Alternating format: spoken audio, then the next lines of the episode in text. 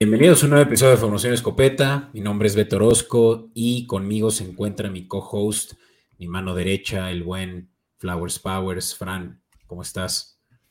Percut. Y eso Heute es.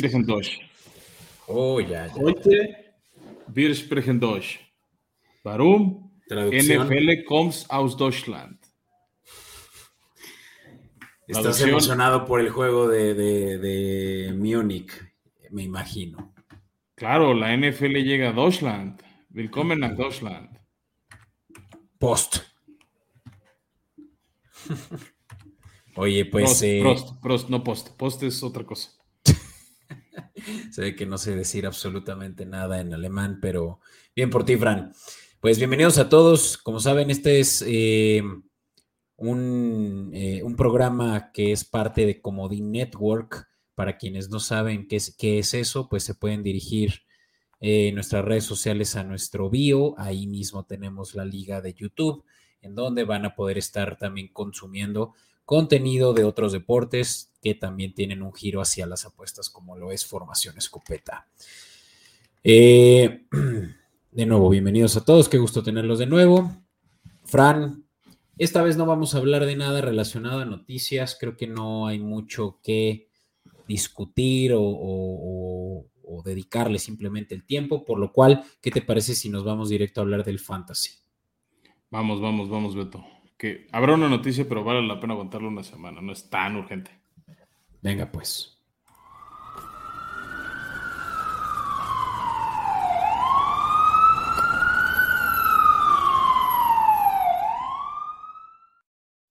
Y bueno, bueno, pues el kit de emergencia, como todos ya lo saben, está dedicado a que podamos nosotros ofrecerles recomendaciones en este segundo episodio de la semana de a quién empezar y a quién sentar basado en el matchup que tienen. Eh, voy a, aprovechando que tengo el, micrófono, Fran, voy a, a hablar muy rápido de por qué razón Justin Fields debe de ser titular en tu escuadra de, este, de esta semana. Justin Fields, si es que todavía lo tienes disponible en Free Agency, agárralo ya mismo, porque la semana pasada rompió el récord, Fran, de Michael Vick de más eh, yardas acarreadas por un coreback en la historia del NFL, con 173 yardas. No, 173 es el récord de Vic. Él lo rompió y lo puso en 178. Ah, eso mismo. Entonces, Justin Pero sí. Ya, ya está como que agarrando la onda de cómo, o viene Berflus, creo que ya está agarrando la onda de cómo Justin Fields se siente más cómodo y eso es moviendo las piernas.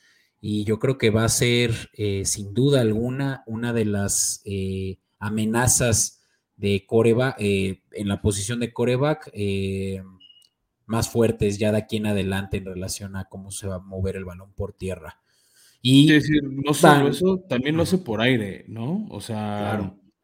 O sea, ju- justo esa amenaza terrestre o esa posibilidad de que, de que se escape, como hemos visto grandes quarterbacks actuales como Lamar, como Josh Allen y Patrick Mahomes, que es, ah, pues, pues puedo correr y te hago daño. Ah, ¿no quieres que corra? Pues tengo un brazote y tengo un jugador libre ahí al fondo y mira, ahí va, un pase, un pase profundo de 30, 40 yardas, ¿no? Entonces, Sí. este, Justin Fields amenaza y te sirve. Tú, tú decías, si lo agarran agencia libre, yo espero nos hayan estado escuchando desde hace varios episodios, porque hace uno o dos tú lo recomendaste en el waiver wire, porque vienen varios matchups a su favor. Y este contra Chicago, ¿no? Aquí lo- los que nos acompañan en YouTube lo pueden ver, ¿no? La defensiva 30 Contra Detroit. eh, este, o sea, Detroit defensiva 30 en tema de puntos permitidos a quarterback en fantasy y de la mano Beto para ligar con lo que tú dices, Darnell Mooney, el receptor número uno, bueno, de qué que Chase Claypool agarre ritmo con Chicago, Darnell Mooney es la opción número uno para Justin Fields y Detroit es la defensiva número 29 contra receptores. Entonces, en general es una de las tres peores defensivas de la liga. Entonces, hay que capitalizar y este dúo va a hacer muchos daños, mucho daño y muchos puntos. A huevo, exactamente. Es un macho favorable porque la defensiva de Detroit nada más no da. Entonces, esa, Fran, por un lado, y por otro, ya también aprovechando que hablamos de receptores, yo te voy a hablar de dos muy rápido. Uno que no, no es un no-brainer ya a este punto y es Chris Olave, quien se ha vuelto el target favorito de eh, Andy Dalton. Y principal candidato al voto del año, ¿eh? O sea, está en ese top 5 de, de, candidatos. Exacto. Y qué mejor que enfrentarse a la secundaria que más puntos ha permitido a otros receptores. Y esa, sorprendentemente, es la de, la de Steelers, que ha permitido un total de 45 puntos a otros receptores. Esto, pues, combinado entre varios, varios, varios de esa posición. Pero, pues, eh, si Chris Olave es de los pocos receptores sanos de esa ofensiva a mí me cae que de 10 recepciones me estoy viendo bajo para un juego en el que seguramente va, van a llover puntos. Sí, sin duda. O sea, lo, lo vemos allá en el Monday Night, que si alguien se lo perdió y tienen Star Plus, pueden verlo ahí en repetición. Bastante agradables alternativas si se les escapó, llegaron tarde, lo que sea. Y sí, Chris Olave es la opción número uno de Andy Dalton, lo demostró incluso contra una muy buena defensiva contra como Baltimore, el daño que puede hacer. Entonces es otra decisión que no tiene sentido. Y ya, si quieres cierra con la tercera. Sí, pues eh, la última es Kurtland Sutton, quien cualquiera de los que pues son también nacidos de, del fantasy dirán, pues no ha hecho mucho, eh, no sé qué estés pensando. La realidad es que ya tras una semana de descanso, yo creo que Kurtland Sutton y, y bueno, y varias semanas previas, ¿no? Eh, y, Wilson ahora sí ya se han como que puesto en el mismo canal como empezó la temporada, porque de hecho él empezó bien la temporada promediando cerca de 15 puntos por partido en fantasy. Estos últimos seis contra Chargers, contra Jets, contra Jacks les fue, le fue muy mal, pero este es un matchup importante también en el que Tennessee, así como para, para este eh, Sunday night que vimos, eh, como Patrick Mahomes también movió muy bien el balón, pues seguramente Wilson va a poder aprovechar esa misma debilidad de la secundaria de tus titanes, quienes son el número 24 en yardas por juego con 253 promedio por pase. Sí, aquí ojo nada más, o sea, para que luego no, no nos empiecen a reclamar. Es una defensiva que permite muchas yardas, pero no permite tantos touchdowns. La prueba fue que Patrick Mahomes con la superofensiva que comanda solo les hizo 20 puntos. Sí, y digo, Sutton también apenas ha tenido un touchdown esta temporada, pero. o sea, yo creo que los puntos son por recepción y yardas. O sea, los que, los que te va a entregar Sutton. Sí, exacto. Y, y, bueno, ¿por qué no también hablamos de una defensiva que de este mismo juego se va a ver beneficiada? Sí, yo creo que este va a ser un partido, vete, me adelanto de una de esa corte gol. Este es un partido de bajas. Ninguna de las dos ofensivas ha hecho muchos puntos, pero la ofensiva de Titanes es Derrick Henry y casi nada más. Aérea, o sea, al menos en temas serios se ha visto muy apocados. Si Ryan Tannehill no vuelve a jugar, es más a favor de este matchup. Este, que la defensiva de Denver no le haga mucho daño la, la ofensiva de, Tennessee, en, en especial si Malik Willis tiene su tercer inicio consecutivo. Entonces creo que vale la pena aprovechar. No siempre ha convenido la defensiva de Denver, que lo ha hecho bastante bien. O sea, Denver ha estado en todos sus partidos gracias a esta defensa. Pero bueno, tarde o temprano les han hecho daño y por eso las, la cantidad de derrotas que tiene ahorita. Yo quiero soñar que si les va a sumar otra derrota en su récord, de todos modos creo que esta defensiva va a salir muy bien parada y vale la pena. Y bueno, Beto, ya para cerrar nuestro startem, eh, estoy recomendando sobre todo porque tenemos varios buys, lo decíamos en nuestro episodio anterior, descansa este, Baltimore, descansan los Jets, descansan los Pats, este, entre otros. Soy buenos quarterbacks que no, no van a estar disponibles si por alguna razón no consiguen a Justin Field, en muchas ligas está disponible Matt Stafford de los Rams, que van contra una de las también cuatro peores defensivas en temas de corebacks en fantasy, que es la de Arizona. Ha permitido muchos puntos y tú lo decías en nuestro episodio anterior, si Rams quiere pelear por playoffs, bueno, lo ibas diciendo varios episodios, pero lo, recordás en nuestro episodio anterior, si Rams quiere estar en posición de pelear por playoffs, tienen que despertar y más en un duelo divisional. Ya perdieron dos contra San Francisco entonces necesitan revivir de manera urgente contra Arizona, que Stafford se los trajo de clientes el año pasado y también en playoffs. Entonces hay que aprovechar. Sin duda. Nada que refutar y creo que es cuando y puede que este sea nada más un parchecito el de este coreback que te cubra la, la no sé, la baja de algún otro que esté descansando. Hablemos de a quiénes sentar, Fran, porque esta semana eh, pues yo creo que ya es para cuando ya aquellos que están ahí a media tabla en standings ya necesitan sacar toda la carne al asador para poderse colar a los playoffs. Estamos ya a mitad de temporada, pero los playoffs en fantasy empiezan desde la semana por ahí de 13, 14, Entonces, ya es momento de sacar el FUA y, poderse colar. Y para ello, yo creo que ya vamos a tener que tomar decisiones difíciles, Fran. Y la primera, yo, yo sugiero que es que sentemos esta semana mal Sanders, si es obviamente que tienen a un corredor similar en el sentido de que sea también titular del equipo y que, y que sea un equipo que también corra mucho el balón, como lo es Tennessee, como lo es Raiders. La verdad es que Philly ha, corrido muy bien el balón, Fran, pero yo tengo una corazonada de que esta no va a ser la semana de Sanders se enfrentan en Monday Night contra los Commanders. Justo te dice eso, ¿no? Es un duelo divisional donde luego se apretan más, donde no tienes las facilidades de siempre porque es un rival que se prepara porque te va a enfrentar dos veces. Ya tuvimos un enfrentamiento de Commanders contra los Eagles. Salieron avante los Eagles porque van invictos. Pero ha cambiado un poco la ofensiva y la defensiva. También ya regresa Chase Young. Entonces, eso cierra un poco las líneas para correr. Entonces, sí. Exacto, la, este defensiva la defensiva de Commander está jugando muy bien, Fran, y que este es un partido en el que se van a tener que repartir un promedio de 19 puntos entre varios corredores de, este equipo, sabiendo que Gainwell también tiene muchos toches, el mismo Jalen Hurts. Entonces yo creo que Sanders puede estar viendo menos de 50 yardas totales por acarreo y eso pues, obviamente no te conviene en una liga deep donde seguramente Sanders es titular siempre. Sí, sin duda. Y bueno, si quieres para seguir en ese partido, eh, también estamos recomendando no alinear a Terry McLaurin, Scary Terry, del lado de los Commanders. La defensiva de Eagles está en el top 10, sobre todo en temas de receptores, no está permitiendo muchas yardas, no les permiten recepciones cómodas. Ejemplo, secaron a Justin Jefferson, para mí uno de los mejores receptores de toda la liga. Han frenado otros receptores también, o sea, CeeDee Lamb, por ejemplo.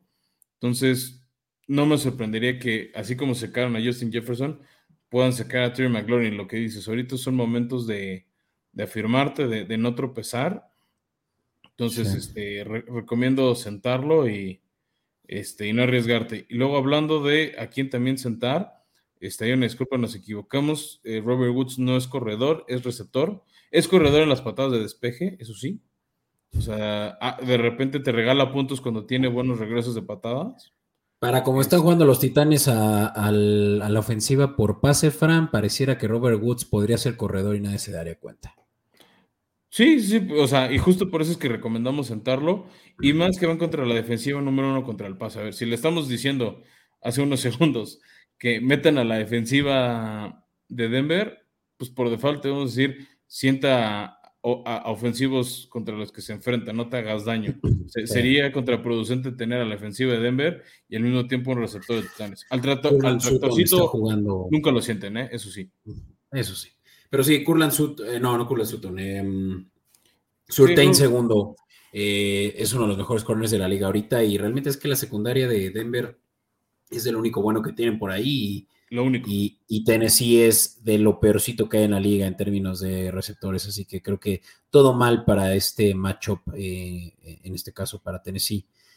Y, hablando de matchup, ya para cerrar este, mi tercera recomendación, Beto, eh, porque las dos tuyas están en el mismo partido. Eh, Aaron Rodgers está teniendo un pésimo año, es de los años que más intercepciones ha lanzado, no está teniendo los receptores. Romeo Dobbs acaba de quedar fuera varias semanas por una lesión. Eh, casi casi nada más tiene a Sammy Watkins y Alan Lazard y más o menos, este, igual que Aaron Jones, no está carburando la ofensiva de, Green Bay, que no pudo aprovechar contra Detroit, que es de las peores de la liga. Ya parece que contra Dallas, que es una de las tres mejores defensas de toda overall de la liga, y la número 6 contra corebacks, no vale la pena arriesgar a Aaron Rodgers esta semana porque el matchup está totalmente en su contra. Sí, sí, pues creo que ya cualquiera eh, va a tener. Mira, es más, yo aquí puedo ver que por más de que esté roster en 89% de las ligas, ya en menos, eh, más o menos en un 40% ya lo sentaron. Entonces, pues sí, realmente es que te ha ofrecido unos 15 puntos promedio por mucho y creo que eso no es suficiente para competir. Em, Fran, yo te voy a recomendar dos de un mismo juego y esto es el juego entre los Giants y los Texans. Y en este caso los dos son tejanos. Y es que si hablamos de buenas defensivas, tenemos que hablar de la defensiva de Brian Dable y de los Giants. Y, vaya que han logrado detener tanto el juego terrestre como el juego aéreo. Y, es donde yo creo que los eh, meros, meros de esta ofensiva, tanto Brandon Cooks, quien por cierto no jugó el juego pasado a causa de, en teoría, una lesión, digo, un tema personal, perdón, pero yo creo que va, sí, definitivamente en términos personales, él ya no quiere jugar para los Tejanos después de no haber sido tradeado a, Cowboys eh, en buenos términos. Eh, pues yo creo que no va a estar jugando ni siquiera con la motivación para, para ser competente. Y como decía, la defensiva de Giants que ha permitido tan solo 27 puntos a otros receptores y esto, como digo, overall en un juego, quiere decir dividido entre cuatro, más o menos estamos hablando de unos 7 puntos por mucho para receptores. El otro es Damon Pierce, quien sí ha tenido un gran juego, de hecho el jueves por la noche corrió para 130 y tantas yardas. Eh, pero pues los Giants también son de los mejores en detener el balón por tierra al punto de que a otros corredores les ha permitido no más de 19 puntos, que también sabemos que como son unos dos o tres corredores por equipo, pues ahí yo creo que se va a estar distribuyendo Pierce, si bien le va unos 12 puntos como máximo. Y eso que eso fue también más o menos lo que se llevó la semana pasada. Yo creo que Pierce esta semana únicamente sí vale la pena mejor sentarlo porque como digo, los Giants están jugando muy bien el balón y deteniéndolo a toda costa que los tiene incluso como quinto lugar en mejor defensiva contra la corrida.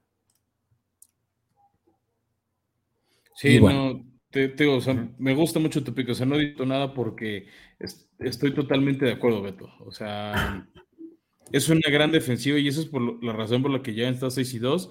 Y además vienen descansaditos después de su bye week. Nada, otro elemento muy en contra de Houston. Pero bueno, Beto, me estoy saboreando la cobertura especial que preparamos. Llevamos dos semanitas cocinándola, entonces este, quiero que ya la estrenemos, ¿no? Creo que se viene una buena plática.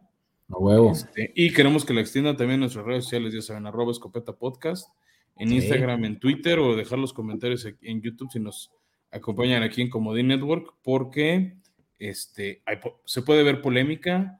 Hablemos de los premios. Vamos pues a la cobertura. In tight coverage.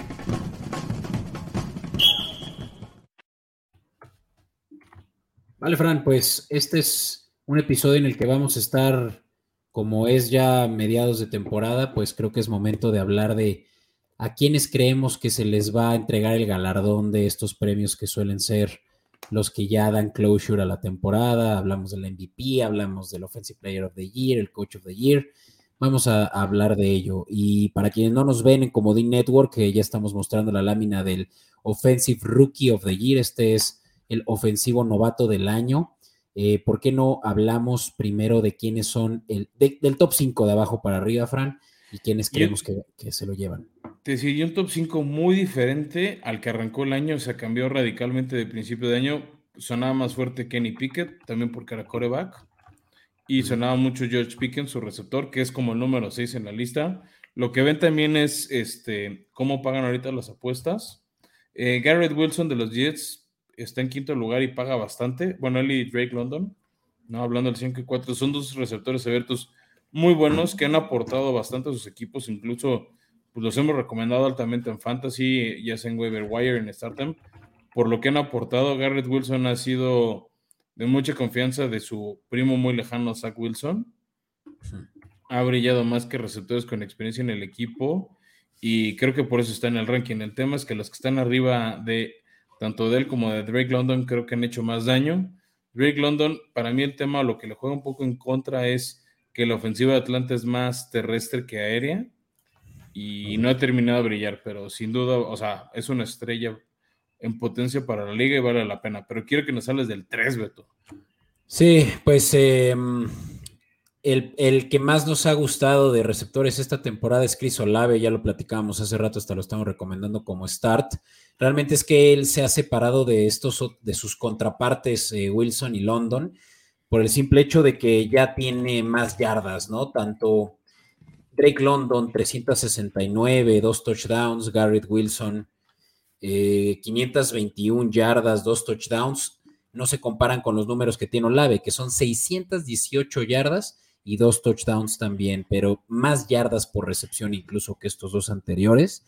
Eh, ya lo dijimos, ¿no? Es el receptor número uno de su equipo, teniendo lesionados a, los veteranos. Landry Thomas, sí, sin duda. Exacto, Landry Thomas. Y pues por eso es que Chris Olave paga eh, más 1200, que es pues ya mil menos que Drake London y Garrett Wilson, ¿no? Esto es, y para quienes ahorita se preguntan, ¿cómo que paga? Bueno, si ahorita le metes una apuesta en eh, cualquiera de tus eh, casas de apuesta favorita, paga 1200 por cada 100, ¿no? Es como saben el momio, 1200. Eh, hablemos de quiénes son los que realmente se separan, Frank. ¿Quiénes son los que realmente son los favoritos? Mira, uno de los favoritos es uno que sí arrancó desde el inicio como en el top 5 favoritos con la parte baja. Es el corredor que ahorita decíamos sentar en fantasy, Damon Pierce de, Houston. La ofensiva de Houston ha sido movida por él a pesar de tener una línea ofensiva eficiente, lo está haciendo bien. Es ahorita el, no me acuerdo si el 5 o, sexto corredor con más yardas por tierra en la liga. Ahorita este, te busco el dato y te lo confirmo. 678 yardas. Sí, o sea, más bien quiero, quiero ver su ranking en, en, este, en la liga de, o sea, entre los ataques. No está tan cerca del 1, o sea, tiene 200 yardas menos que, el corredor número 1 que es ahorita Derrick Henry, y 140 menos que el 2, que es Nick Chubb. O sea, todavía está un poquito lejos de los líderes. Este, pero vamos, está ya en ese top. No es el 1, 2, 3, 4, el sexto. Está, o sea, solo está dos yardas atrás de Travis Etienne para estar empatados en quinto lugar. O sea, lo va, o sea, ya lo, va a empatar, a menos de que Etienne tenga así el superjuego, que no creo. Este, entonces ya está en el top 5 de corredores de más yardas generadas en la liga. Entonces, ese es un buen argumento. Y el que va ganando Beto, que es nuestra recomendación, por eso ven ahí un baloncito al lado de, su nombre, es Kenneth Walker. E, este corredor que apareció de la nada para, sobre todo después de la lesión de Rashard Penny en Seattle, y es junto con Gino Smith la razón por la que Seattle ahorita está líder divisional y muy probablemente eh, aspiren a playoffs. Sí, realmente donde se separa Kenneth Walker de, Damon Pierce en touchdowns, lo duplica. Eh, Kenneth Walker con 7 versus Pierce con 3. Además de que Kenneth Walker tiene más yardas por acarreo con 5.1 contra 4.6, que créanme, hace mucho la diferencia.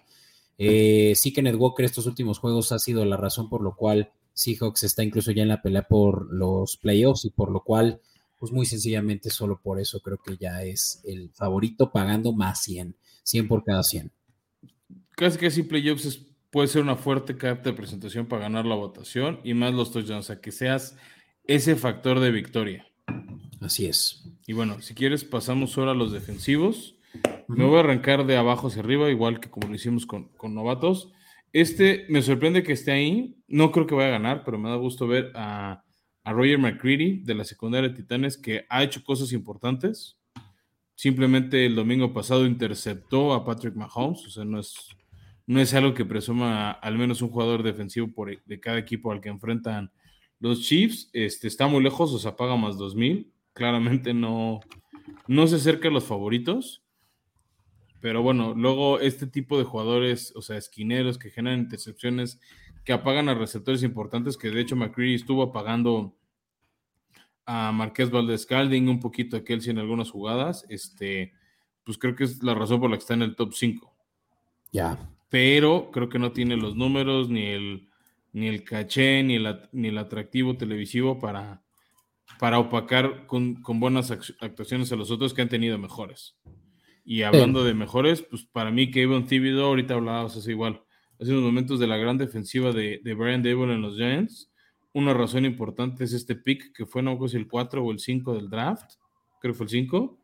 Un edge rusher que ha generado muchas capturas, que ha provocado fumbles, que, que ha presionado al coreback y, es un, y se está convirtiendo poco a poco en el corazón y en el alma de la defensiva de los gigantes. Me recuerda un poco o sea, su rol, el cómo está despertando, el cómo está ayudando a su equipo a lo que vimos hace un par de años con Chase Young en, Washington. Sí, sí, que mm, puede que sus números individuales no sean muy relevantes. Hablamos de 14 tacleadas, eh, eh, totales, un sack, un fumble for loss, eso sí, y, también por ahí pass deflected, ¿no? Esto de, de, no dejar que ni siquiera el balón cruce la línea de golpeo. Em, pero yo creo que ya se separó realmente el tercero y quiero más bien hablar de él. Aiden Hutchinson, quien fue el primer pick del draft, el segundo pick del draft, perdón. Porque no me la extrañamente Jaguares no lo tomó. Ya sé, Aiden Hutchinson tuvo un gran juego contra mm, eh, Green Bay esta semana, en, el, en la cual tuvo un total de tres recepciones, eh, tres intercepciones, si no me equivoco. Dos o tres, tuvo dos. Pero. el equipo tuvo tres, él, él tuvo una en la zona roja y ayudó a provocar la otra, desvió el pase. Ok, eso, eso era. Y pues realmente es que él sí tiene ya mejores números. Hablamos de 4.5 sacks, 20 tacleadas eh, totales y eh, pass deflected 1, ¿no? Que es justamente el que también eh, resultó en esta intercepción. Cabe aclarar que también ha tenido 9 QB hits, ¿no? Contra lo que ha tenido Tíbedo, que solo han sido 3. Entonces, creo que ya duplica los números. también por ahí, creo que contra Commander, si mal no me acuerdo. Y Eden Hutchinson pagaba muy bien al inicio de la temporada. De hecho, yo por ahí también tengo todavía un ticket de él como Defensive Rookie of the Year. Eh, pero ya no paga, eh, vamos, ya las posibilidades de que gane creo que son limitadas. ¿Por qué razón, Fran? Porque los dos arriba de él, corners ambos, realmente son los que se han llevado todos los reflectores. Sí, este, y no solo eso, sino también que al final no ha sido tanto factor para que su equipo esté, o, sea, no, no, no, ayuda a que la defensiva, pague, ¿no? Entonces, eso le opaca un poco este, pues, las cosas buenas que se hace. Pero si quieres voy a hablar yo del segundo lugar, este, que este puede ser una sorpresa. No es la apuesta que recomendamos, paga más 300, bastante buenos. Es Tariq Woolen, hemos ya hablado un poco de él en, en este espacio, jugador también de Seattle que está como teniendo una segunda Legion of Boom al parecer, y nos recuerda mucho, y de hecho lo han comparado mucho con Richard Sherman cuando debutó, sobre todo porque está generando muchas intercepciones, todavía le falta convertir algunas en pick six. No, bueno, ya es mucho pedir, ¿no? Pero cuatro intercepciones. No, no, no, o sea, bueno, para, para, para, mí eso sería lo que quitaría al que está el uno por él. O sea, sería lo que le faltaría, por así decirlo, Aunque para subir primer lugar dobla a Sos Garner, del cual platicaremos en un momento, pero dobla a Sos Garner en intercepciones con cuatro, Gulen, de hecho. Sí, pues, de hecho es el segundo jugador, está empatado en segundo lugar con, intercepciones, Beto, o sea, para reforzar tu argumento, tiene igual bastantes tacleadas, o sea, lo está haciendo muy bien. para mí el tema, un poco que lo que tal vez lo puedo opacar es que es el tercer eh, Seahawk peleando premios individuales. Hace un momento hablábamos de Kenneth Walker, nos falta hablar de otro este halcón marino que está ahí peleando premios individuales. Entonces, tal vez los, los miembros de la Associated Press dividen sus votos y dicen, bueno, pues ya le di a este y este Seattle, este ya no. Razón por la que quiero escucharte, Beto, y lo hablamos el episodio pasado, ¿no? Nuestro episodio Jets, Jets, Jets, al número uno. El, candidato favorito. El número uno es Ahmed Garner, o bien mejor conocido como Sos Garner quien es el favorito pagando más 100 por el simple hecho de que tiene más cantidad de pases eh, deflected, lo que decía que no permiten que ni siquiera el ofensivo toque el, balón. Rechazados. Con, eh, rechazados con 13 contra 8 de Woolen. Em, tiene dos intercepciones, ya lo platicábamos, pero tiene también una combinación de 44 tacleadas contra 31 de Woolen, o sea, ya son mejores números. Eh, también hace más pass rush, lo que implica que también pueda estar cercano a hacer sack. No, todavía no saque al coreback, pero ya en una ocasión ha hecho un hit. Entonces, tiene números mm, más eh, sólidos que incluso pues lo ponen ya como el este lockdown corner del que se platica cuando se enfrenta cualquier receptor, sea, y lo vimos esta semana con Em, es que justo eso, Beto, ¿no? Para, para, cerrar, ya, ya pagó a Stephon Dix, como decías. Ya pagó a Stephon y, y apagó a Tyreek Hill. También Miami jugó con el como quinto coreback que tenían, o sea, creo que lo acaban de agarrar afuera del estadio. Porque era, era cuando Tua estaba conmocionado, pero bueno, al final apagó a Tyreek Hill y ese es un gran factor de por qué Jets está 6 y 2. Sí, exactamente. Muy buena defensiva y pues excelente secundaria. Nos recordará un poco a Reeves Island.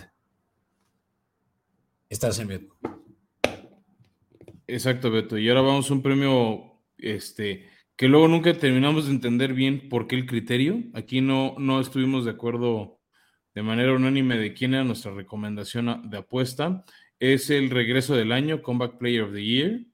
Este, tenemos uno que, pues creo que si entra en comeback, nada más, desgraciadamente no pudo debutar en sueño novato. Y ahorita está como el quinto favorito, que es tu querido Travis, Etienne. Sí, Etienne ha tenido muy buen año. Eh, Corrió James Robinson del equipo. Exacto, que, que, ha tenido un total de más de 100 yardas from scrimmage, esto es tanto de corridas eh, como de recepciones. Eh, cinco juegos seguidos con más de 100 yardas from scrimmage.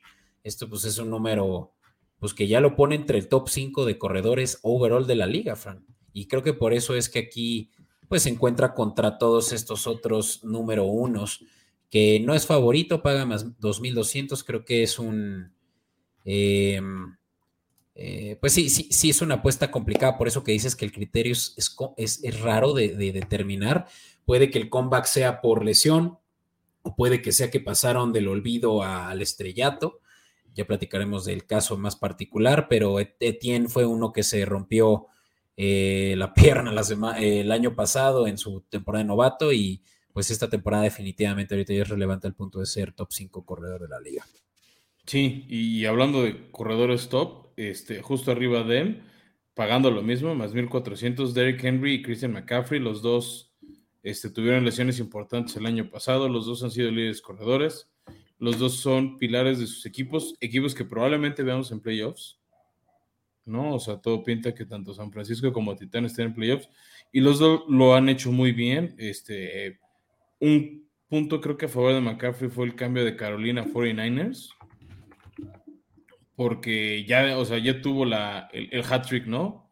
Este, entonces, pues, pues que, o sea, creo que está bien hablar de estos dos por las aportaciones. Ahorita Henry lo hablábamos antes de grabar, ya ahorita es el corredor número uno en yardas de la liga a media temporada.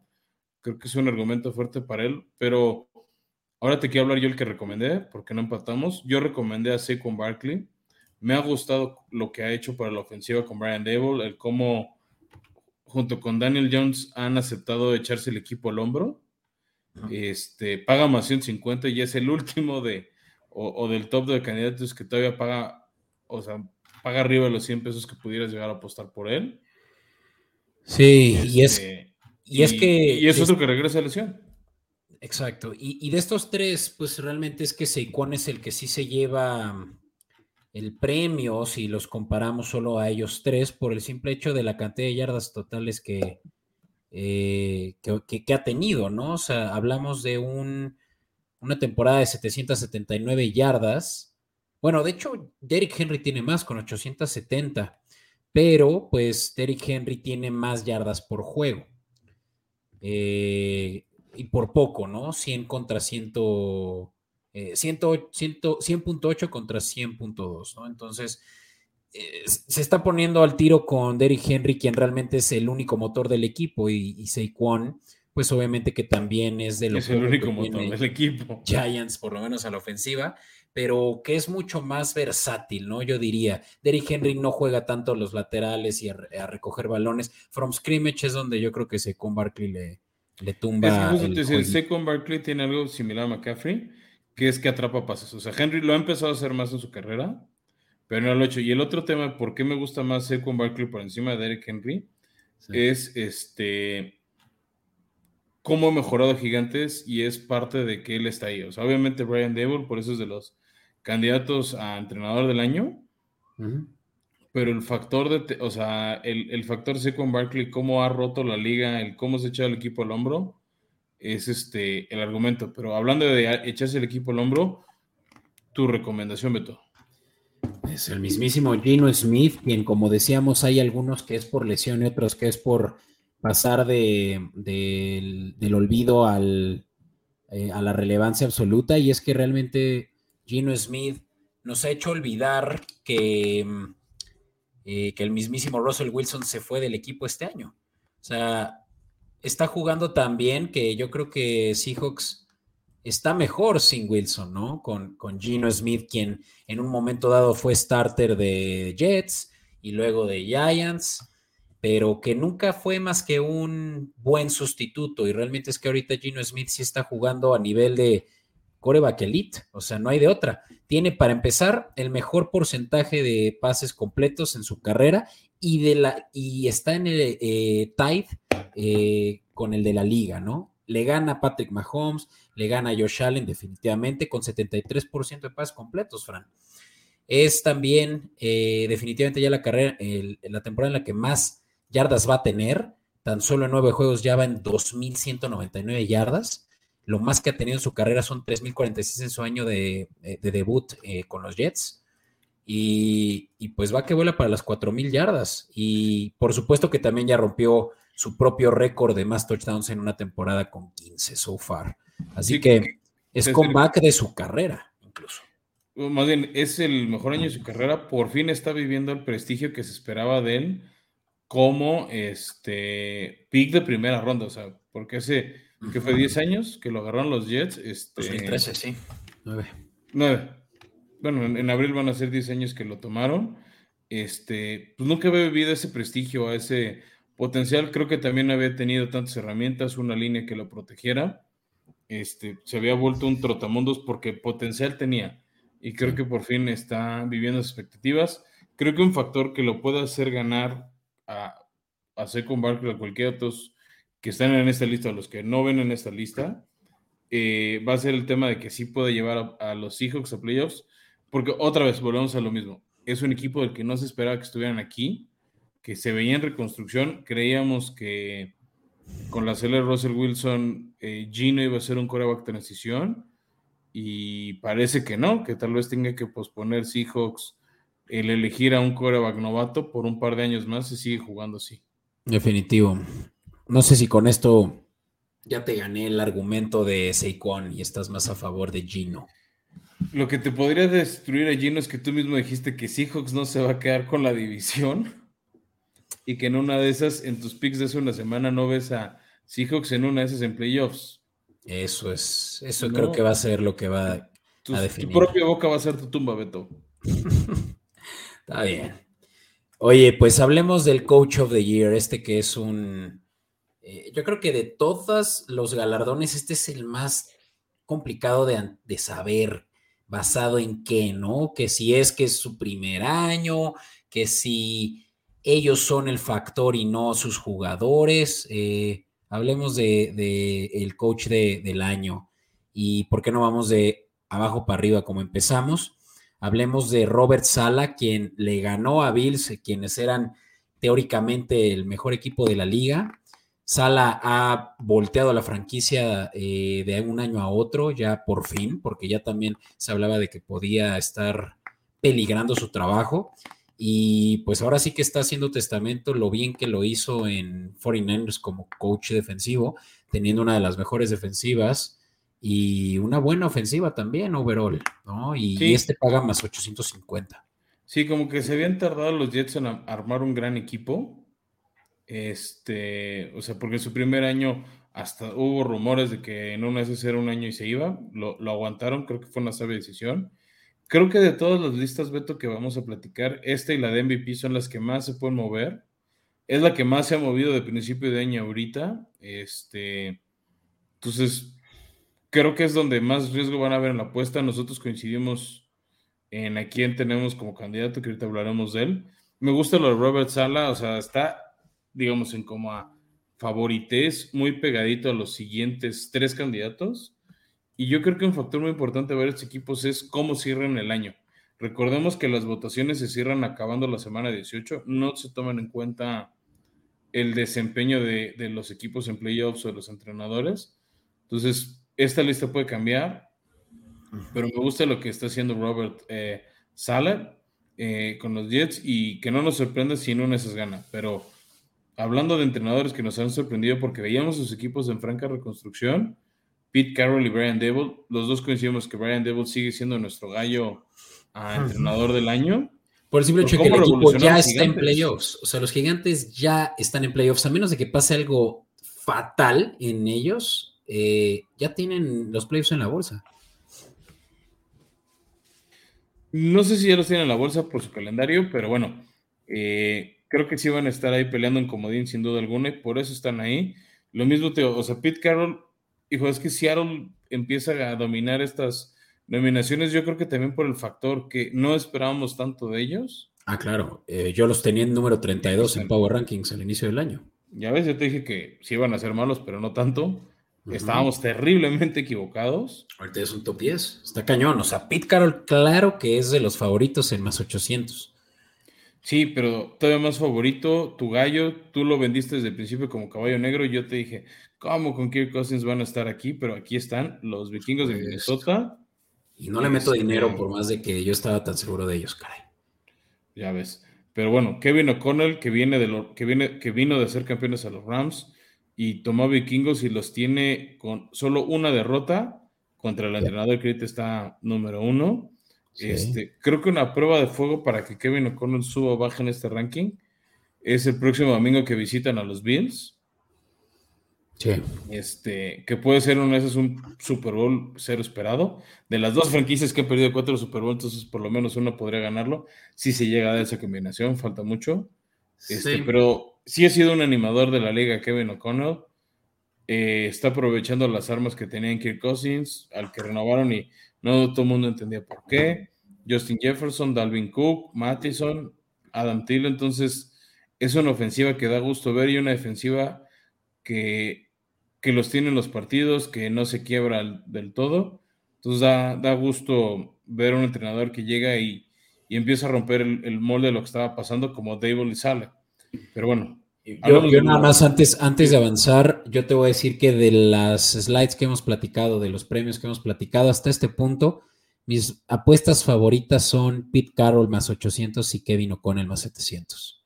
Tienen mucho valor para la posibilidad que sí se dé algo así, como que ellos se lo ganen. Pero claro que ahorita el favorito no es ninguno de ellos y por eso es que paga en menos 130. Nick Sirani, pues por obvias razones, ¿no? Porque es un equipo que también, por más de que va invicto, eh, por más de que ya al inicio de la temporada ya se esperaba que iban a ser los dominantes de la división, nadie se esperaba que fueran los dominantes de la liga. Y pues obviamente que mucho es a causa de un buen coaching, ¿no? Sí, que una de las críticas o algo que le han hecho un poquito el feo o, como que han desprestigiado, criticado esta racha invicta este, de Filadelfia es el calendario. Pero bueno, pues les tocó un calendario y lo han sabido aprovechar. Creo que una buena prueba de fuego más adelante para Filadelfia va a ser los partidos contra Gigantes, el otro partido contra Dallas ya con Dak Prescott o sea, creo que ahí se puede caer o no Nick Sirianni como entrenador del año, porque si acaba con marca de 14-3, 15-2, o más arriba, 16, 17 victorias, que se ven, o sea, están posibles, no fáciles, pero posibles. Sí, no, no, no va a tener argumentos en contra. Sí, o sea, ¿cómo tumbas eso? ¿Con qué argumento? Sin duda. Yo te voy a decir con qué argumento ya que platiquemos de MVPs, ¿vale? Pero antes, y pues vámonos un poco más rápido porque si no nos vamos a echar aquí las dos horas, Fran. Eh, Offensive Player of the Year, este que es el, eh, el mejor segundo lugar. Eh, sí, ¿cómo, ¿cómo, nominarías este, este premio? ¿Cómo nombrarías este premio? La medalla de plata del MVP. Exacto, ¿no? O sea, la medalla de plata, el segundo mejor. Y pues aquí normalmente es donde se va el mejor complemento a un coreback, ¿no? Casi nunca es a un coreback porque para eso es el MVP. Te diría que no, al revés. Últimamente, afortunadamente, las votaciones se han ido a que no sea un coreback, o sea, justo es, o sea, que es casi es el mejor jugador ofensivo que no fue un coreback, como que se empieza a transformar en eso el premio y por eso varios de los nombres que vemos aquí, uno me sorprende que, que sigue estando en ese top 5 porque no ha sido el factor en su equipo que fue en otros años y es Cooper Cup que es el quinto mejor. Eh, yo no lo elegiría, yo no, yo no apostaría por Cobb. Sí es un gran jugador, sí ha sido muy relevante, pero en general los Rams no, no han sido lo que fueron. Igual Justin Jefferson creo que lo ha hecho muy bien. Creo que está aquí más por un tema de hype que, que en realidad porque Vikingos ha sido muy bueno como una ofensiva en conjunto. Sí, pero bueno, es que Jefferson tiene unos números fuera de serie, Fran. O sea, Tiene, yo creo que el segundo lugar en más yardas totales por recepción, porque el primero lo tiene el favorito de este galardón so far, con un total de 867 yardas. Ya es la mitad de lo que tuvo el año pasado y estamos pues a la mitad de la temporada. Entonces va a tener tan buen año como el año pasado y tan buen año como el año en el que iba a ganar el Rookie of the Year, ¿no? Entonces, pues es que Jefferson sigue siendo competente pese a lo que pasa alrededor de él. Sí, yo creo que el tema o, el por qué está un poquito abajo de otros Jefferson es que ya lo apagaron al menos en un... No, o sea, esa derrota contra Filadelfia no apareció. Y contra Detroit también. Estuvo rarísimo. O sea, el hecho de que ya lo han nulificado creo que es lo que le ha quitado puntos a su favor. Pero bueno, empezamos a hablar de dos corebacks que están aquí, un poquito sorprendente. ¿Qué te este, parece si aquí le dedicamos muy poco? Porque creo que eh, todos estos argumentos vienen mejor en MVP, en la conversación de MVPs. O sea, creo que o sea, sí venir un poco, nada más quiero decirlo rápido. Estamos hablando de Lamar Jackson y Jalen Hurts, sobre todo para los que no nos ven en, en formato de video, sino está en audio. Lamar está pagando más mil, Jalen Hurts más 300, o sea, hay un gran, gran brinco de uno al otro. Pues Lamar, por lo que ha hecho con Ravens, o sea, si bien el Monday Night contra Nueva Orleans es una prueba, el tema para mí, el punto en contra este, de, de, por, de por qué no eh, agarrar a Lamar es por cómo ha estado el, el equipo de de, Baltimore, o sea, cómo se les han algunos partidos de ventaja, como la derrota contra Gigantes, como la derrota contra Miami, ¿no? De cómo perdieron la ventaja. Entonces, este, o sea, por, ese tipo de razones es que no sé si Lamar acabe ahí. Ni el premio de consolación se lo lleva el buen Lamar Jackson, que sin duda, por lo menos lo que sí ya se ganó es un contrato y nada más no entiendo por qué todavía no le extienden, pero... No, pues yo creo que eh, porque él lo quiere, él quiere terminar un buen año y, pedir, y subir el monto que le han de estar ofreciendo. Sin duda. Pero, pero pues sí, este premio de consolación ni siquiera lo ameritará entonces. Pues es que no, a ver, ya ganó el MVP de la liga, ¿no? Y creo que eso es lo que él aspira. El tema es que Jalen Hurts creo que está teniendo el mejor año, va invicto. Se ha echado más el equipo al hombro, entonces y también de repente, pues ya lo ganó uno, le toca a otro que también me gustó. Y Jalen Hurts era un coreback del que no se esperaba tanto y tiene a su equipo ahí en playoffs. O sea, Philadelphia sí ya podemos decir tranquilamente que está en playoffs. Entonces, muy bien. Y el, el que creo que lo puede ganar y por eso ahorita es el favorito y aún así paga más 300 es Tariq Hill de Miami. Que qué temporada le está haciendo en Miami. Se desconfiaba de la química de él y Tua y él fue fiel creyente de Tua desde que llegó de Kansas City. El mismo es el que decía que era el, coreback más certero de la liga, eh, más accurate.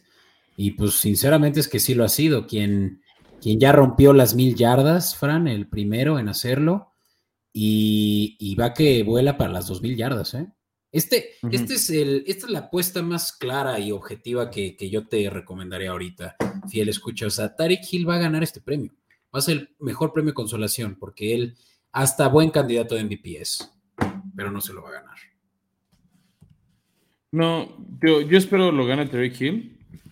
Este, o sea, similar a como vimos el año pasado que lo ganó Cooper Cup y no un coreback. Entonces, este, yo sí le meteré mis 100 pesitos a Terry Hill. Te llevas 300 más. Métale más porque esta es casi segura, pero bueno, ya, ya depende de cada Sobre todo métale antes de que cambie la línea. Exacto, es que más 300 es muy buen valor. Esta debería estar en menos algo, sinceramente. Sorprendentemente no, por eso vale la pena. O sea, ahorita es, ahorita es cuando tomarlo. Vale. Hablemos de Defensive Player of the Year. Eh, Otra complicadona, polemicona de. A ver. O sea, polemicona en el sentido de que eh, se, se mueven mucho los argumentos de por qué uno, por qué otro. Lo ha ganado por años y creo que merecidamente Aaron Donald.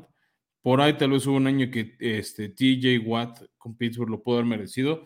Ninguno de los dos está figurando. Aaron Donald porque no ha sido ese factor X que quiebre a favor de los Rams como lo hizo en otros años. Para que esté en el top 5 está sorprendente. Pues es que justo no, no ha sido ese factor determinante como otros años. Y el otro lado, pues TJ Watt con las lesiones, pues por eso no está figurando. A mí el que me sorprende es el 5 Max Crosby porque los Raiders son una basura. Para mí, junto con Green Bay, son los dos equipos de excepción del 2022. Este, parte de, o sea, varios partidos Raiders ha estado ganando 17-0, 20-0. Y si Max Crosby realmente fuera un serio aspirante a jugador defensivo del año, se mantendría ese cero, se mantendría esa ventaja a favor de los Raiders y por eso no. El que me da gusto que está aquí es el ex cuervo, ahora patriota Matt Judon, que ha generado mucha expresión a coreback. Para mí, su mejor partido hasta ahorita ha sido la victoria contra los Jets. Creo que tiene ahorita el En segundo lugar, la victoria contra Colts. Sí.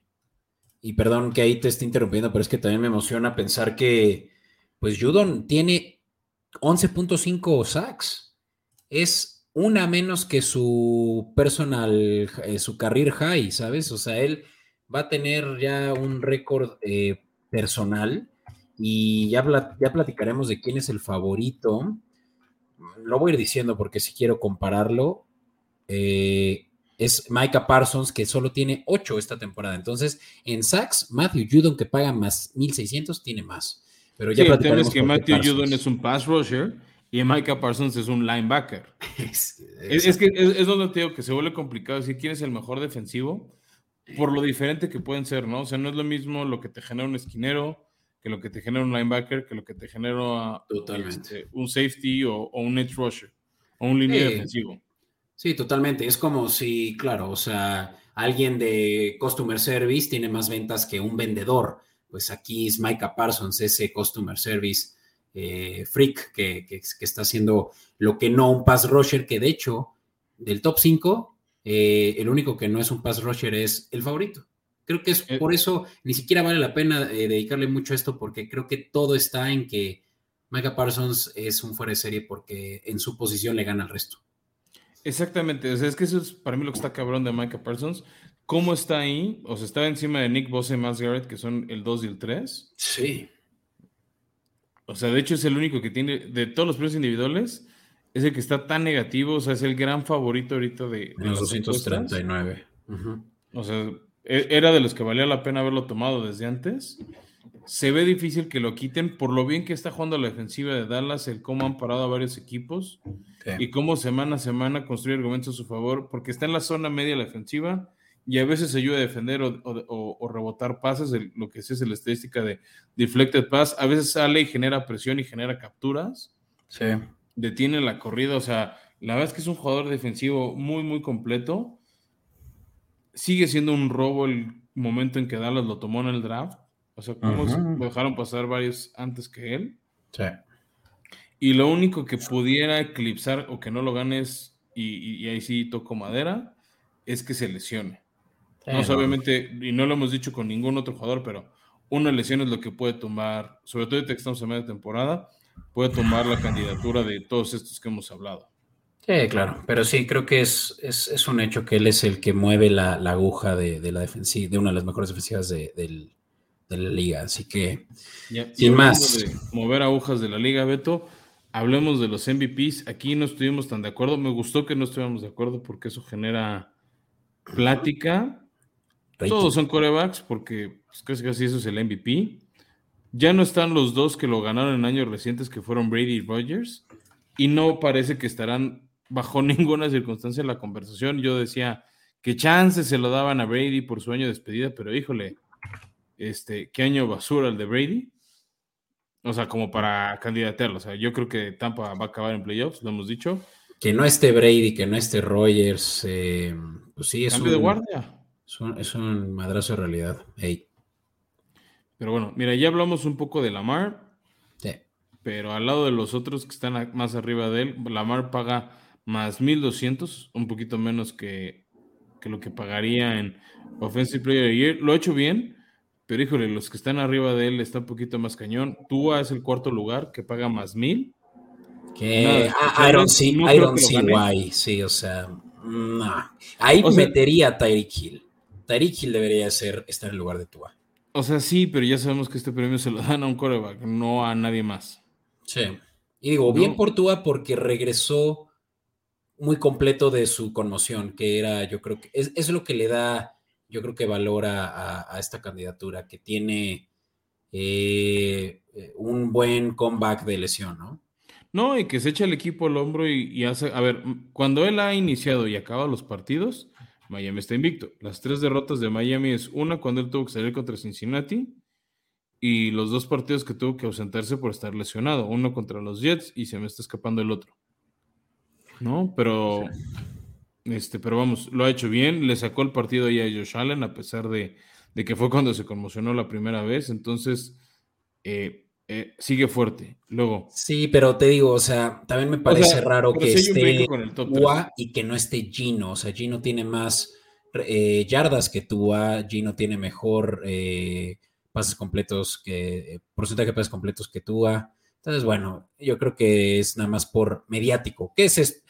Eso es, estos son esos premios, son mediáticos. Es que justo te decía, yo creo que Gino van a decir, ganó, va a ganar el comeback, no va a ganar el, el MVP. Pues sí. Y es confórmate con eso. También el tema, volvemos a lo mismo con Gino, es que sostenga este, este gran paso la segunda mitad del año. Que no se nos caiga este, esta segunda mitad. Que vamos. O sea, tú dijiste que si ahora no llega a playoffs, decídete.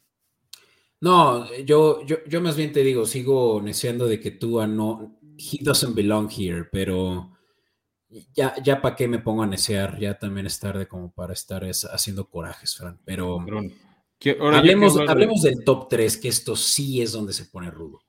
Son equipos que están dominando la liga, son para mí los, o sea, los quarterbacks de los tres equipos ahorita más serios aspirantes al título, salvo una tragedia o una sorpresa mayúscula. Bueno, yo metería a San Francisco como el cuarto equipo candidato al título. Pero pues Jimmy G ni, ni pinta, ¿verdad? Pues ya llegó un Super Bowl. Pero bueno, no. no o sea, a nivel individual no pita. O sea, tío, pero los tres equipos que dan el título ahorita son Kansas, Philly y Buffalo. Cada quien los tiene en distinto orden. O sea, el pick que ahorita más he visto para Super Bowl es Filadelfia Buffalo o Filadelfia Kansas. Ambos serían un, o sea, para como están jugando los equipos, sería un partido súper atractivo, súper divertido. Yo sigo, más bien, bueno, no sigo porque dije Tom Brady de principio de año. Yo decía Josh Allen Offensive Player como premio de consolación. Sigo montando con él. Me ha gustado lo que he hecho. Me inquieta ahorita una microlesión en el codo que pueda perderse partidos y eso le resta argumentos. Por eso creo que es el tercer lugar ahorita. Les ha costado algunos partidos, ejemplo los Jets, que no pudo sacar el partido adelante. Creo que le falta a Josh Allen ese momento de echarse el equipo al hombro para ganar más votos. Ya.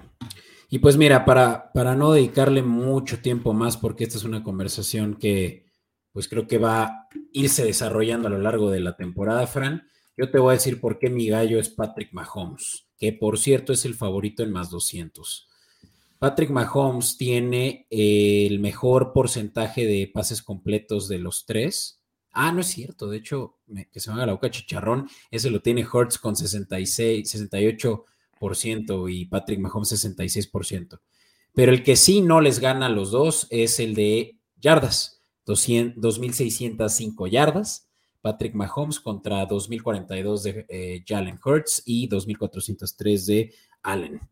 Sí, eh, es decir, para, para, ayudar a tu punto, Beto, o sea, para mí una muestra de por qué Patrick Mahomes puede ser el MVP es este último domingo en la noche contra Titanes, cómo se echó el equipo al hombro, es pues no voy, no puedo lanzar, entonces voy a correr, no, no, no eh, ah, ahora vas a tener que correr, entonces la voy a lanzar, o sea, tío, Patrick Mahomes ya le vi ese momento de echarme el equipo al hombro, que no se lo he visto hasta ahorita a media temporada, a Josh o este, a Allen o sea, creo que...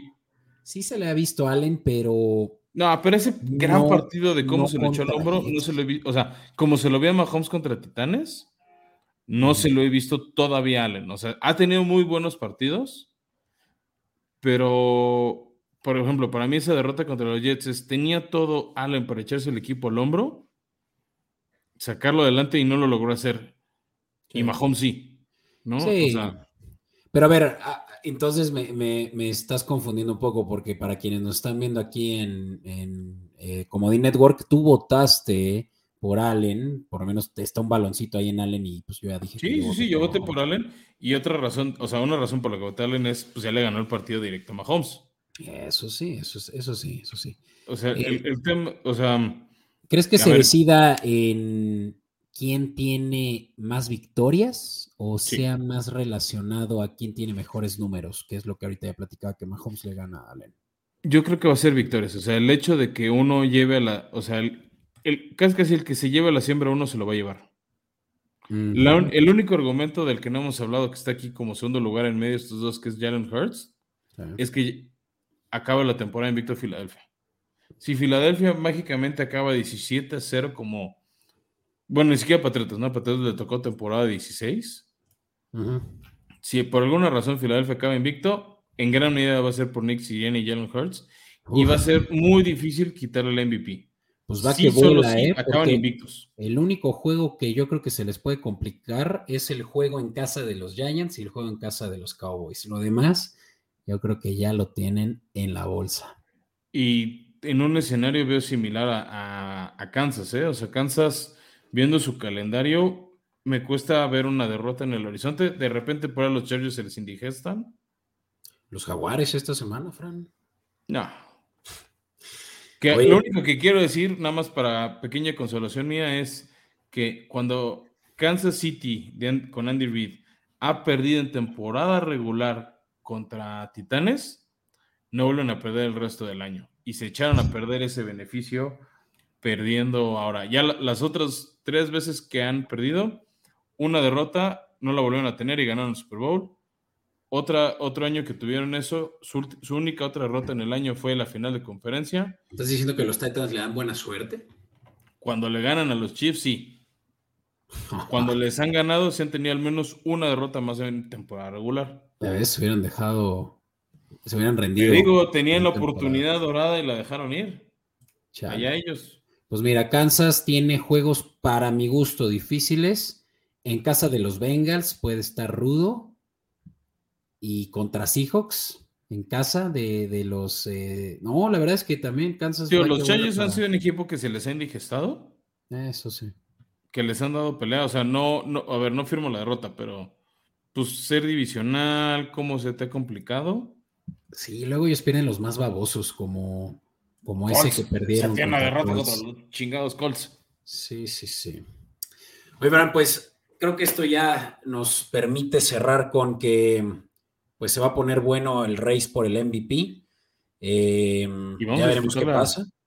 Y ahora sí que ya lo saben, para quienes nos siguen escuchando, y de por sí muchas gracias porque estamos muy por arriba de- del tiempo que queríamos para este episodio, pero qué más da, estamos pasándola bien. Eh, escríbanos en Escopeta Podcast qué piensan ustedes y quiénes van a ser los candidatos a MVP y a otros premios, ¿vale?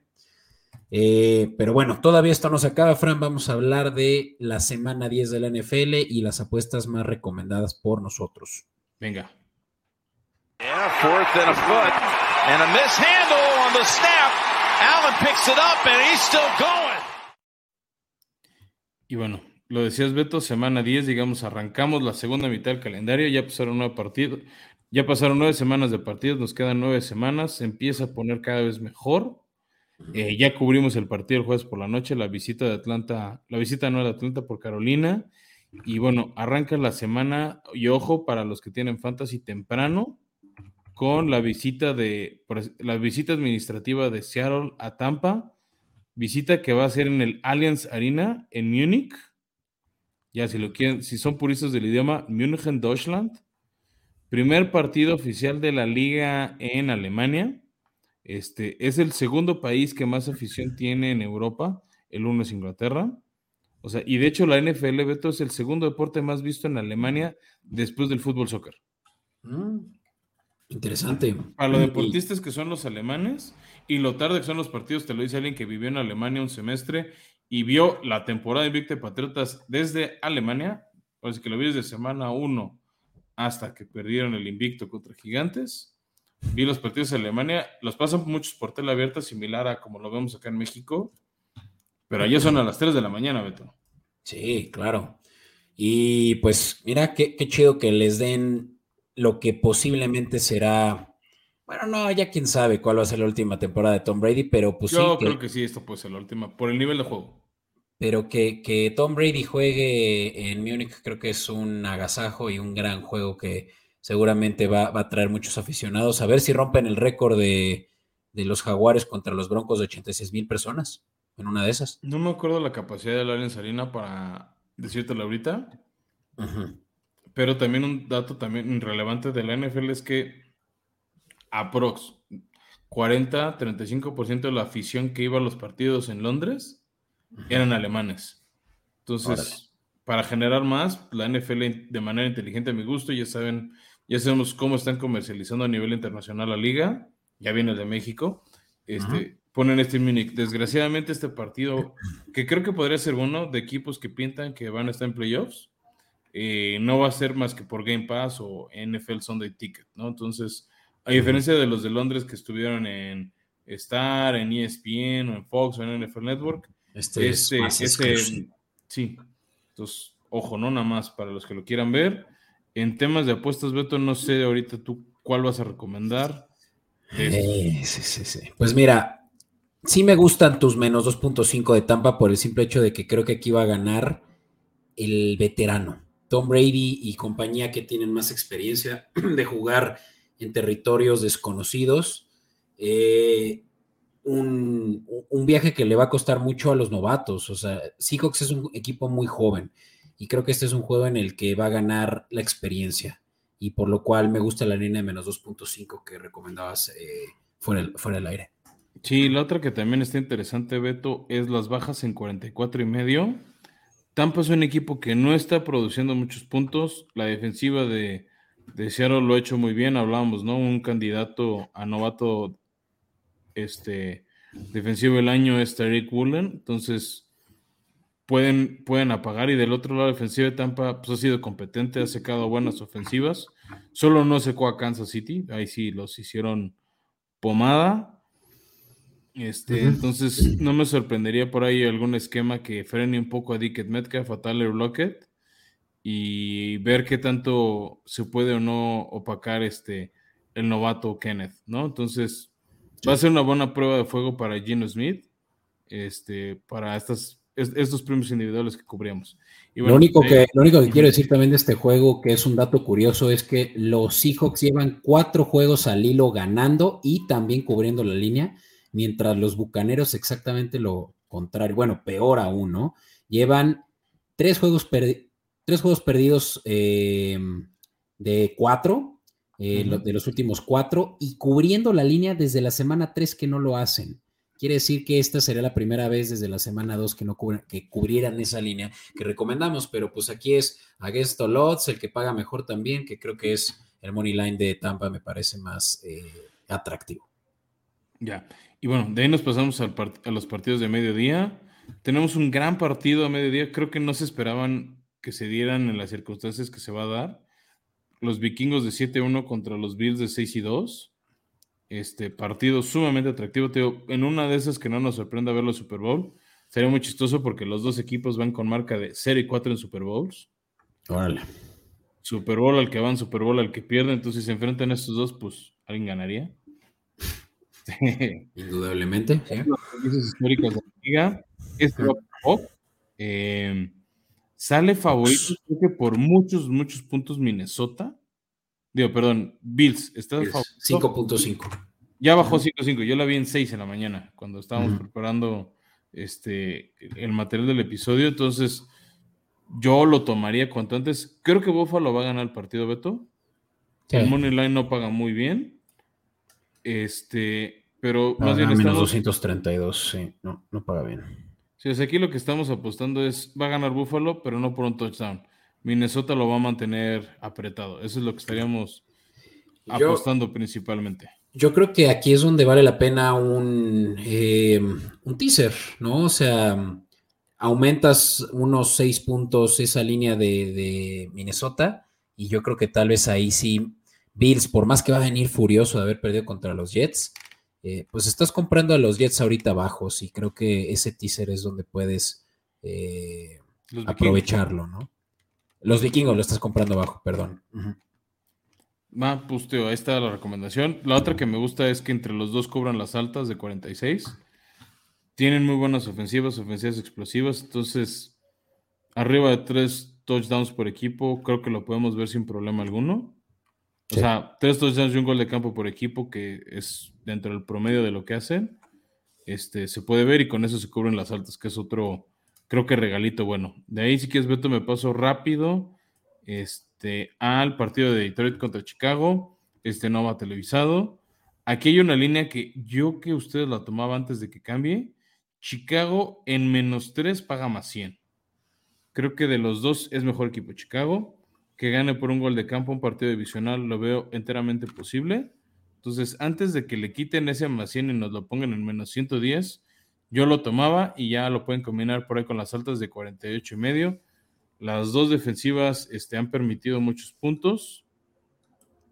Entonces, y lo hablabas hace rato, ¿no? Darnell Mooney, Justin Fields pueden hacerle mucho, mucho daño a estos Leones de Detroit que van a venir inspirados de haberle ganado a Green Bay. Sí, también me gusta esa línea de, Chicago en casa y pues que ya Justin Fields ya le, le quitaron el, eh, calzón de castidad. Sí, este, y vamos a ver ahora ya con Chase Claypool qué tanto daño más puede hacer. Sí. bueno, pasemos al partido de Browns visitando Miami. Este va por Easy, a los que tengan el sistema. Eh, Miami sale como favorito por. Deja encuentro la línea que ya la perdí. Mm, este... esa es de menos 3.5 Miami. Creo que aquí te lo esto María Cleveland en más tres y medio. Miami ha estado en los partidos que ha ganado, los ha ganado de manera apretada. Recientemente era favorito por cinco y medio contra Chicago. Solo les ganó por tres. Veo un escenario similar. O sea, creo que Miami va a ganar, pero solo por dos o tres puntos. No, no va a cubrir la línea. Ah. Pues aquí yo le metería por puro spread a, Chicago, a, Cleveland más tres y medio. Agree. O sea, solo por ese medio. O sea, ese punto cinco es este, lo que me dio a inclinar la, balanza a favor de los Browns. La otra que me gusta mucho son las altas de 48 y medio. Por más del excelente juego terrestre de Cleveland, van a tener que ponerse pilas para generar puntos.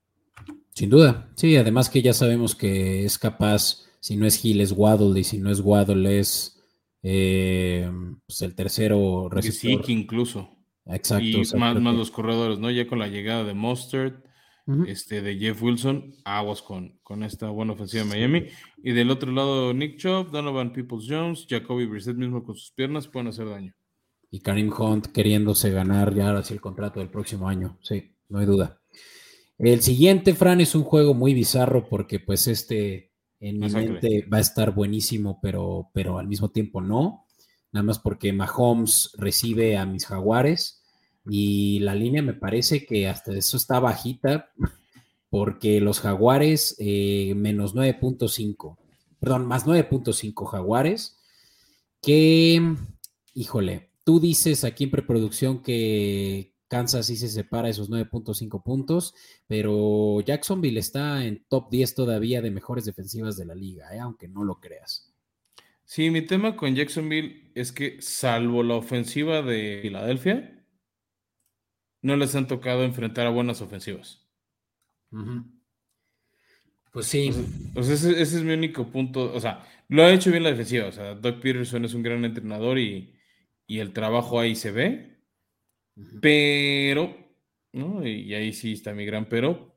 No han apagado, o sea, no han tenido grandes o retos mayúsculos enfrente hasta ahorita. Sí, digo, tal vez Chargers es la otra ofensiva buena que han enfrentado, pero los Chargers han estado sumamente diezmados por lesiones, incluido ese partido. Entonces, yo creo que Kansas sí cubre esta victoria por 10. Van a querer sacudirse lo que no pudieron hacer ofensivamente contra Titanes.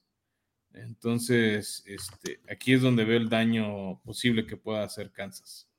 Lo que tal vez no veo que se cubran son las altas, por eso no, no las quise tocar. Está bien. Eh, cabe aclarar que los Chiefs tienen un porcentaje de victoria de 80%, ¿no? Entonces puede que también sea un, eh, un elemento para tu parlay, ¿no? Que te permita por lo menos subir un poquito ese momio. Pero bueno, vamos a otro juego que tampoco pareciera tan atractivo, pero porque traemos el chip de que los Giants siguen siendo malos, pero no. Y es que los Giants reciben a los Tejanos. Yo creo que este juego es importante para los Giants por el simple hecho de que se necesitan seguir separando de sus rivales divisionales, o mejor dicho, se necesitan continuar en la carrera contra esos rivales divisionales. eh, y conferenciales, yo diría también para que no les roben ahí en la, eh, la siembra 4, creo que tienen ahorita. Y 5, 5, pues la 4, acuérdate que el 1 y el 4 son campeones divisionales. Perdón, tienen razón. Y pues que ya lo platicábamos en la sección de fantasy, o sea, aquí Tejanos tiene mucho que perder porque la defensiva de, de Dable es muy buena y, y, pues ahora sí que Tejanos también trae unos cuantos temas ahí con sus jugadores y la retención de, de sus eh, estrellas, ¿no? Entonces, yo no sé tú, pero yo me voy porque sí, Money Line de Gigantes en casa, que no paga muy bien. En la línea, no sé si lo mencioné, es seis puntos de diferencia por lo cual el Siete. Moneyline tampoco es muy atractivo. Bueno, 6.5. 6.5. O sea, está 6.5. Se tiene que ganar por un touchdown. Te decir, lo, lo, veo viable. Lo otro que también va a ser bueno, o sea, pues obviamente si lo tienen fancy lo van a iniciar. Sé con Barkley, la defensiva de Houston es una de las peores por tierra. Ya Derrick Henry les corrió para 200 yardas. No me sorprendería ver números similares de con Barkley contra Houston. Exacto, entonces este yo creo que también es un buen teaser, si es que por ahí dices, no, pero a mí me late más eh, eh, separar más un poquito esa línea hacia, hacia lo real y que lo real puede ser un juego, pues ya sabemos que pueden llegar a ser apretados, ¿no? Pero que sí, sí lo gana sí o sí Giants y tal vez una línea de menos tres por ahí estaría más atractiva para tu momio. Y sin duda, este, yo creo que usted sí lo aprovechaba. Como a mí me gustó, o sea, yo no les tomaba las seis y media sin no tener que jugar. Lo otro que creo, Beto, en una de esas son las bajas de 40.5. Este, o sea, con la victoria de, de, Gigantes, pero por lo mismo de un juego terrestre va a ser un, o sea, es un partido que pasa rápido y no haces tantos puntos. Ok. Vale. Y bueno, de ahí pasemos a otro, al penúltimo partido de mediodía, la visita de Santos contra Pittsburgh Santos que viene de una fea exhibida que les dio Baltimore. Pittsburgh que viene regresando del bye a ver si ya hay mejor conexión Pickett Pickens y compañía. TJ Watt puede que ya regrese para esta semana. No hay altas probabilidades, este, pero ya se abre la, esa ventana para su potencial regreso.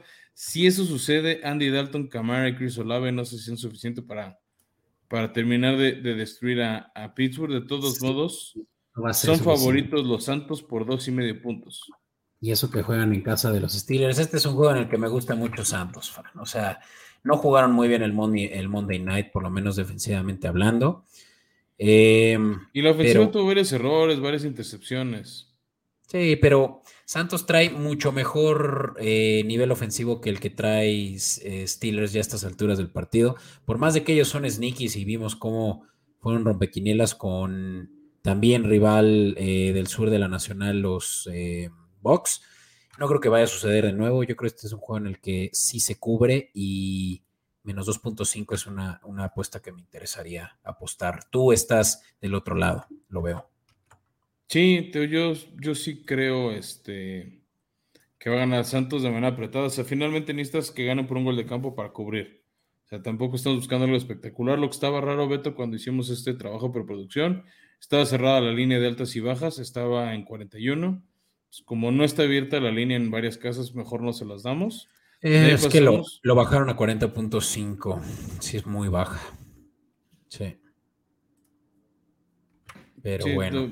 Yo no las tomaba, o sea, mucho riesgo. Innecesario, sí. me gusta. Y de ahí pasamos, Beto, al último partido de mediodía, la visita de Broncos a Titanes. Eh, este aquí lo decíamos desde hace rato en, cuando hacíamos las recomendaciones de Fantasy pinta claramente un partido de bajas, con todo y que la línea está en este, 39, si mal no recuerdo. Deja revisar mis notas. Mm. Sí, 39 puntos. Son dos equipos que les ha costado hacer arriba de 20, Beto. Sí. Sí, eh, han jugado a bajas todo, todo el año. Mira, es más, los Broncos, la última vez que jugaron altas fue de 45.5 en la semana 4 contra los Raiders. Fuera de eso, todos sus partidos han sido de bajas de 45 para abajo. A ver, Titanes. Los, los, mismos Broncos no han hecho más que contra Jaguares, arriba de 20 puntos. Y Titanes igual a duras penas ha hecho arriba de 20, 21 puntos. O sea, 24 creo. Por eso ha sido es que lo más alto. De, por eso es que la línea es de 39. No se les dio a los Titanes ni siquiera contra los Tejanos, en donde quedaron 17-10. pero tanto así que te irías por las bajas, Fran. Sí, Beto, está como muy, muy apagado. Híjole. Tal vez ahí eh, un, una línea alternativa. Yo le subiría un 42. Meta a lo mejor un parleycito de 42, eh, que sí es número también eh, común, ¿no? 21-21. Entonces, sí, aguas ahí, ¿no? E, ese, ese está tricky, Fran, 39. Ya, bueno, ahí está la recomendación de Beto de, cómo es el teaser. Y de ahí, Beto, pasamos a los partidos de la tarde que tenemos tres.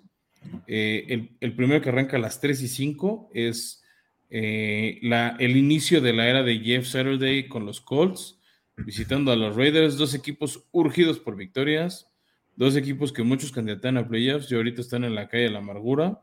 ¿Por qué lo van a pasar? ¿Por qué lo van a televisar? Pues porque nada más hay tres partidos. Ah, ya, tiene razón, tiene razón. Solo por eso. Ya. Creo que no hay mucho que decir de este juego, excepto que los dos están en el hoyo. Y pues pues no sé, no sé qué te O sea, si quieren Raiders por seis y medio, creo que Raiders tiene mejor ofensiva que, los Colts ahorita. No se ha confirmado nada si, se, si va a jugar ya otra vez de regreso Matt Ryan o no. Creo que Max Crosby puede recuperar bonos como jugador defensivo contra esa línea ofensiva. Da igual si es Matt Ryan o Sam Ellinger. Creo que la defensiva de Raiders puede sacarse la espinita de las ventajas que han dejado ir. Y esa defensiva secundaria de Colts que ha sido muy endeble, puede sufrir a Davante Adams, a Mac Hollins, a Derek Carr, al mismo Josh Jacobs, entonces este creo que sí puede cubrir ese touchdown Raiders y ganar. Solo ojo con que Ryan sí juegue, creo que de eso dependerá. Y Taylor, o sea. Pero es que esa línea defensiva contra la línea defensiva de Raiders, no sé. Me, Mira, yo solo, te quiero, yo solo te quiero decir una cosa. Antier por la tarde la línea estaba en menos 1.5 Las Vegas. O sea, ha, cambiado mucho y no sé cuál sea el motivo, pero para mí que... Ah, pues el despido de, de Frank Reich. Perdón. Eso fue lo que movió mucho la línea para abajo. Pero, híjole, para mí que este es un juego en el que Colts puede estar, estar jugando apretado, ¿eh? por lo que la línea me convence más si nos vamos por el underdog. Está bien. Agree to disagree. Y de ahí pasamos un, un duelo veto histórico este, de los de más rivalidad en la liga, me atrevo a decir, Dallas visitando Lambeau Field, Green Bay que está en la calle de la amargura, Dallas que está en un gran momento. Creo que la defensiva de Dallas le va a propinar su sexta derrota consecutiva a los Packers. La ofensiva va a ser lo necesario a Dak Prescott, Tony Pollard, CeeDee Lamb, Ezekiel Elliott, que parece que ya está sano de regreso, van a hacer lo suficiente y creo que Dallas cubre esos cinco puntos por los que tiene que ganar. Sí, este, nada más porque se juega en Lambo es que es dadivoso para los Packers, pero no sé cómo va a estar el clima, creo que vale la pena considerar eso. Eh, sea, ya empieza a enfriar, pero híjole, Tony Pollard lo ha hecho muy bien y la defensiva de Green Bay lo ha hecho muy mal. Sí, la verdad es que tómenlo, déjenlo, porque esa línea de 5 yo creo que va a cambiar muy rápido. Pues ahí está, otra recomendación antes de que cambien las líneas. Y ya para cerrar los partidos de la tarde, el que va por Fox 1, Arizona visitando a los. Ah, bueno, perdón, el anterior va por Televisa por el 5. Y ya para cerrar, Arizona visitando a Los Ángeles Rams. Este también a las 3.25, duelo divisional. Rams que se ha traído de hijo a Arizona, así como San Francisco se ha traído de hijo a los Rams. Solo son favoritos por tres puntos los Rams, yo sí los tomaría. La línea de altas bajas no me gustó. Creo que Rams es mejor equipo overall. Este, las condiciones de domo pues, van a jugar un poco a favor de Arizona para que entre Kyler Murray y DeAndre Hopkins hagan daño, pero pues se siguen peleando entre ellos por más dañado que esté Rams los van a, o sea, les van a sacar el partido. Sí, y tres puntos en casa, en SoFi. Yo lo tomo. Rams es favorito por muy Rams debe Cubrir. Tiene que cubrir, tiene que cubrir, tiene que quitarse ya esas malas chacras y además Cliff Kingsbury está en el asiento caliente y nadie lo acepta. O sea, pierden este por partido. el contrato que le dieron. Pero están disque eh, renegociando ese contrato. Para mí que le van a cambiar las cláusulas a ganas o te vas.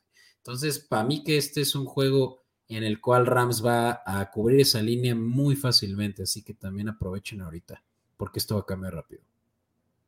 Pues ahí está la recomendación de Beto. Este, Y bueno, ya para, para cerrar, este, ya saben que luego les damos más en nuestras redes sociales, pero bueno, los partidos de domingo y lunes por la noche arrancamos el domingo duelo californiano, Los Ángeles Chargers visitando Santa Clarita en San Francisco, California.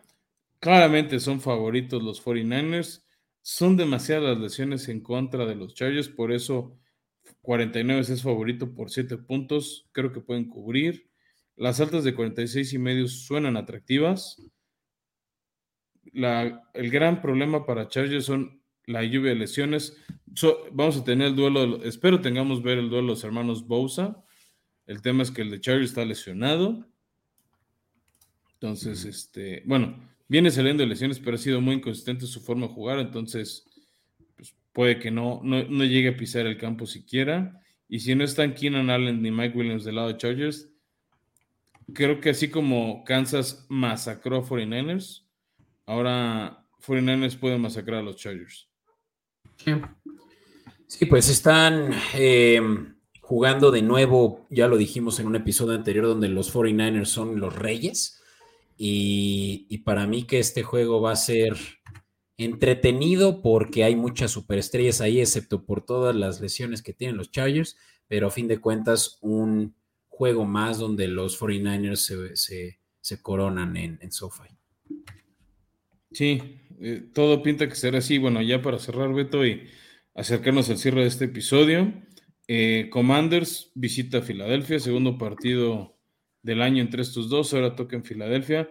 Filadelfia es favorito por 11 puntos, son muchos, pero han tenido armas para cubrir. No me fascinan los 11. Tal vez aquí agarraría un teaser de que solo ganen por 6, 7 puntos por ser un duelo divisional. Filadelfia viene muy descansadito, vienen de haber jugado la semana anterior en jueves por la noche, ahora juegan el lunes. Entonces es como un mini bye del que viene Filadelfia. Y con todo el equipo sano, aguas. Sí, sin duda. Está. Sí, o sea, con, la. Eh, con, las recomendaciones que ya habíamos hecho de, Fantasy, creo que es por sí solo. Y, la línea es lo único que como que me, pone incómodo de menos 11. Sí, tío, tal vez tomas este, a Washington en más 11 simplemente porque va a ser un partido más apretado. Sí, creo que tengo que coincidir ahí, Y bueno, Beto, este, nada más antes de, mientras nos vamos despidiendo, dejamos aquí a todos los que nos acompañan en YouTube todas las recomendaciones que les acabamos de dar. Este, pues si quieren brincarse rápido o si nos están oyendo en audio y quieren verlas todas, se meten a YouTube, este, es al, minuto, al minuto 27, pero ahí van a ver todas nuestras recomendaciones que les hemos dado, las que más más fe les tenemos para que puedan cobrar. Entonces, Aidense, yo les agradezco que nos acompañaron. Sí fue un episodio largo, pero valía la pena hacer esta foto de media semana individual y ver quiénes son los gallos en los premios individuales porque se están echando el equipo al hombro. Así es, y pues muchas gracias nuevamente por este, por continuar escuchándonos, si es que así es, y creo que si no, pues estaría muy raro que, les esté dando las gracias a nadie. Eh, seguramente aquí van a ver todavía varios que ya se los echaron hasta en dos días, pero creo que todavía están en tiempo para agarrar estos momios que ven en pantalla. Si no lo están viendo en pantalla, ya seguramente también lo pueden ver en redes sociales. Por cierto, Fran, ya abrimos TikTok y también van a poder estar escuchándome ahí, dar recomendaciones y sobre todo un poco más de detalle de por qué sí, por qué no estás, pero créanme, ahí solo están viendo una tercera parte de lo que sí están escuchando aquí, así que siéntase privilegiados de, tener todo a su disposición aquí en este episodio de Formación Escopeta. Y pues nuevamente muchas gracias. Y Fran, pues eh, buenas noches. Ahora sí que ya es hora de, de a la meme y pues nos escuchamos la próxima semana. Perfecto, Beto. Pues nos vemos la próxima semana. Gracias a todos y disfruten la semana 10. Thank you.